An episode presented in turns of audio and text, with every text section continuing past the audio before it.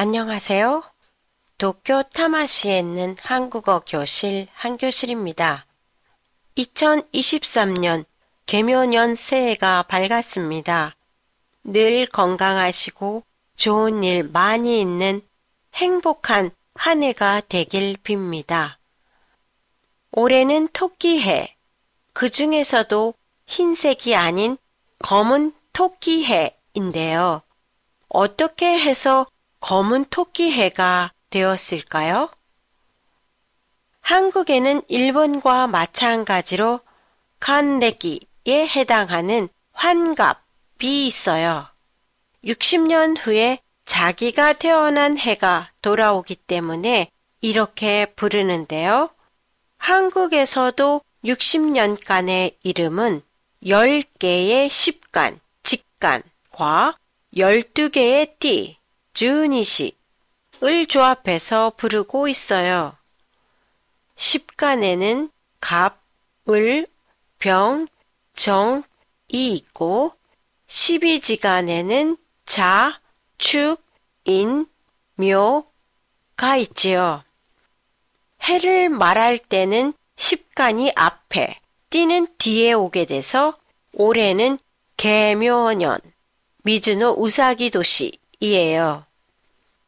그런데 한국에서는 앞에 오는 십간을 다섯 색으로 나누어 갑과 을이 들어간 해는 파란색, 병과 정에는 빨간색, 무와 기는 노란색, 경과 신은 하얀색, 임과 개는 검은색으로 불러요.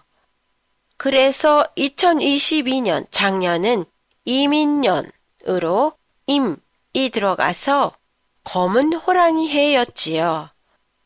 내년은 갑진년, 갑이 들어갔으니까 파란색이고 진은 용의 해니까 파란 용의 해, 즉 청룡의 해가 됩니다.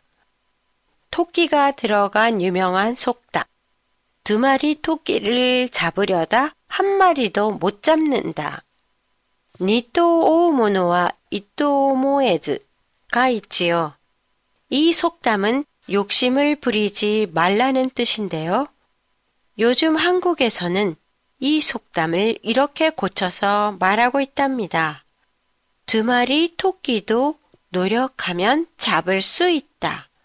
니토노 우사기모 노력すれば 에라레를 한 마리의 토끼만 잡을 생각을 하기보다는 두 마리의 토끼를 한꺼번에 잡을 수 있는 방법을 생각하는 게 최상의 방법이라는 뜻으로 많이 사용되고 있답니다. 올해도 한교실의 팟캐스트를 많이 사랑해 주시기 바랍니다. 그리고 팟캐스트에 대한 시청자 여러분들의 감상이나 의견도 보내주시면 고맙겠습니다. 안녕히 계세요.